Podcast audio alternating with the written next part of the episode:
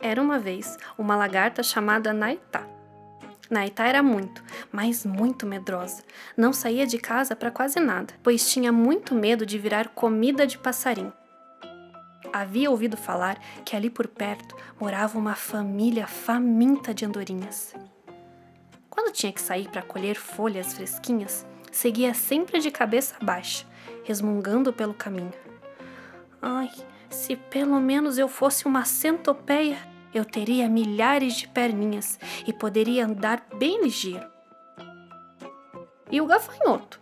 Se eu fosse um gafanhoto, aí sim eu sairia por aí numa boa e, em caso de perigo, saía pulando bem rápido.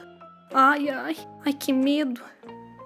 Um dia, Naitá fechou-se tanto, mas tanto, que acabou virando casulo foi quando achou que seu mundo estava resolvido, pois agora estava ali, segura, quentinha e protegida.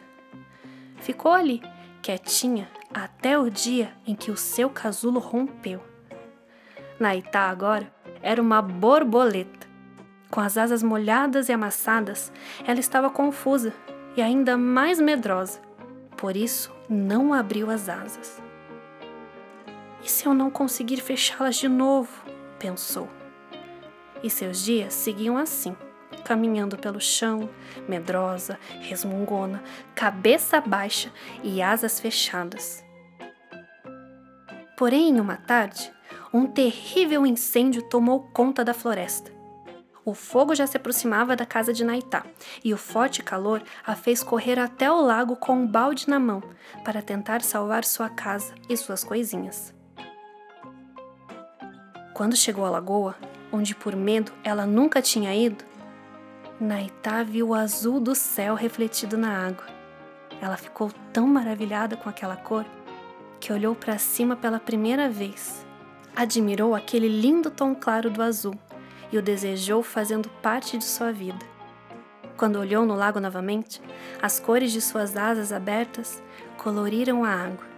As asas de Naitá eram as mais lindas e coloridas, seus tons se misturavam perfeitamente em harmonia. Naitá ficou encantada com aquelas cores e sentiu algo mudar dentro dela. Foi então que criou coragem e, pela primeira vez, bateu asas, voou para longe, foi viver o azul do céu. O que ficou para trás agora não tinha mais importância. O fogo? Esse foi controlado por um passarinho que levava água no bico, fazendo sua parte. Mas esta esta já é outra história. E essa foi a história de Naitá, de Danilo Furlan.